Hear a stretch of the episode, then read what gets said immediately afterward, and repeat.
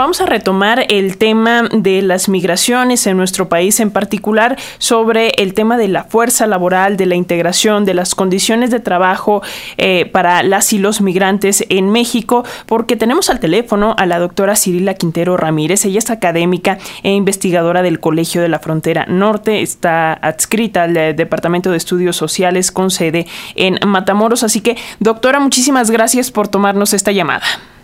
Hola, buenos días, Alexia. Gusto estar con ustedes. Al contrario, doctora. Y bueno, pues para comenzar esta conversación, dice eh, la organización en México, ¿cómo vamos? Que eh, el trabajo de las personas migrantes aporta el 7% del Producto Interno Bruto, pero yo quisiera hacer un poquito más de análisis en el sentido de que, eh, pues tal vez no hablamos de las mismas condiciones para todos los migrantes. Hay ahora lo que se llaman nómadas digitales en nuestro país, gente extranjera que trabaja aquí debido a, que les rinde más el dinero, pero también hay personas que pues no lograron llegar a Estados Unidos, que en realidad estaban buscando este sueño americano y que por distintas razones decidieron o tuvieron que quedarse en nuestro país. ¿Cuál es el panorama laboral para estas personas, doctora? Como tú bien dices, Alexia, habría que ver de qué espacio y de qué población estamos hablando. Sobre todo en la frontera podemos tener una heterogeneidad en cuanto a estas condiciones laborales, habría que decir que, estas, que la inserción de los trabajadores depende de varias cosas. Primero, de que si ellos se quieren quedar o no. Se parte de la idea de que en México, digamos, los que llegan a la frontera se quieren quedar y por eso se hizo el, el programa primero de este que, Quédate en México. Sin embargo, en los eh, estudios que ha hecho el Colegio de la Frontera se ha mostrado que en una mínima parte se quería quedar hasta lo que sería el 2018-2020 y que la mayor parte solo usaba el país, digamos, de cruce. Entonces, cuando llegó la migración eh, haitiana se cambió porque tuvieron problemas con el endurecimiento de las políticas migratorias de Estados Unidos y también no ser una nación, digamos, prioritaria dentro de Estados Unidos y que los haitianos empezaron a quedar. Sin embargo, el que se inserten en la cuestión laboral de México no es tan fácil, ¿eh? O sea, porque México tiene una serie de requerimientos laborales ilegales que muchas veces muchos de los migrantes no tienen. Entonces, como tú bien me indicabas hace un momento, ¿de qué migrantes estamos hablando cuando esa aportación del 7%? Digamos, por lo menos en la frontera, o sea, hay muchas muchas variantes de que los que no quieren quedarse, los que están trabajando, pero por, sobre todo por día en el comercio informal, en otros sectores, que no necesariamente tienen mejores condiciones laborales.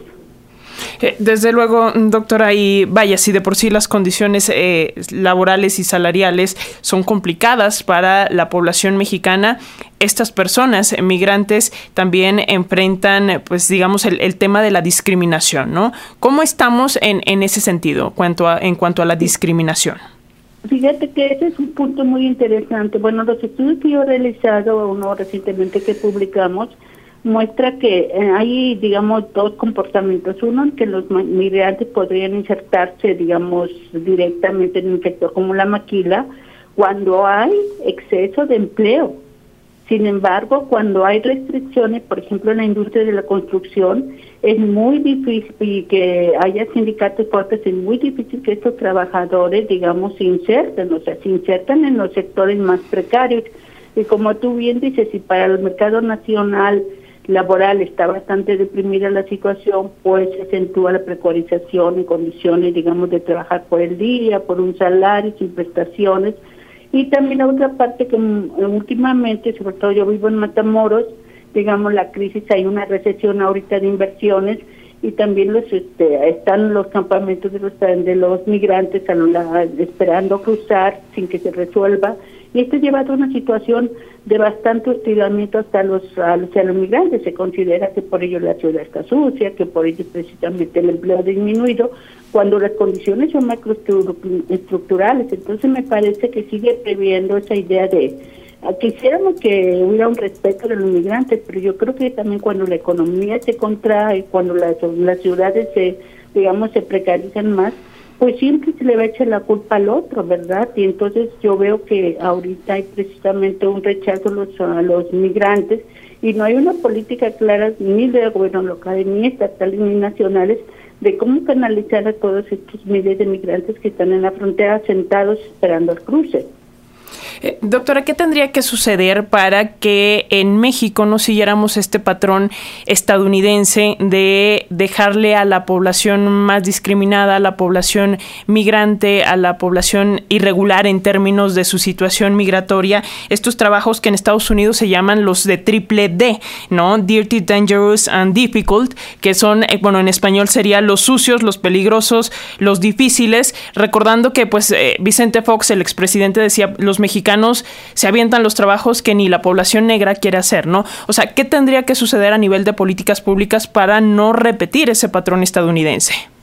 Mira, yo creo que sobre todo son varias cosas. Hay que llegar a las condiciones de por qué la migran la gente y en eso participan no solo, digamos, nosotros como país receptor, sino también los países de origen pero es realmente acercarse a la realidad, hacer políticas como Quédate en México, está, digamos, responde a una presión de Estados Unidos porque no pasen, por, digamos, porque se queden la mayor parte de migrantes en México y no crucen.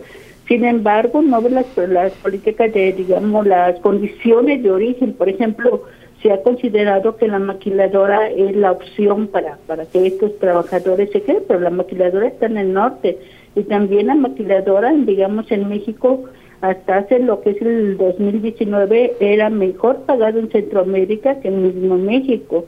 Entonces, en esta participación tiene que haber una participación tanto de los gobernantes de los que estamos involucrados, pero no como una política de que México dice que es, sino realmente que sea un diálogo en que participen de igual agua tanto los países, digamos, de Centroamérica como lo, México y los mismos Estados Unidos. El problema es que nosotros casi siempre reaccionamos a la problemática de lo que nos dice Estados Unidos, frenen esto, se abren las válvulas para que entre, en lugar de aprender a negociar políticamente en beneficio de los trabajadores. Ese es un punto fundamental que habríamos que ver y también de qué migración estamos hablando, ¿verdad? Porque, por ejemplo, la migración calificada pues, pues entra al país, pero, por ejemplo, la migración de Centroamérica trae muchos, muchos rezagos educativos, rezagos profesionales y nosotros no tenemos un programa que los empate con la necesidad del mercado nacional. Entonces son varios factores que habría que ver tanto locales, gubernamentales a nivel macro y también las condiciones laborales de cada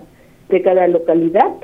Pues vamos a seguir muy al pendientes de este tema, doctora Cirila Quintero Ramírez, académica e investigadora del Colegio La Frontera Norte. Vamos a seguir hablando de estos temas y si nos lo permite seguiremos en constante comunicación. Para servirte y buen día para todos. Hasta luego. Muchas gracias.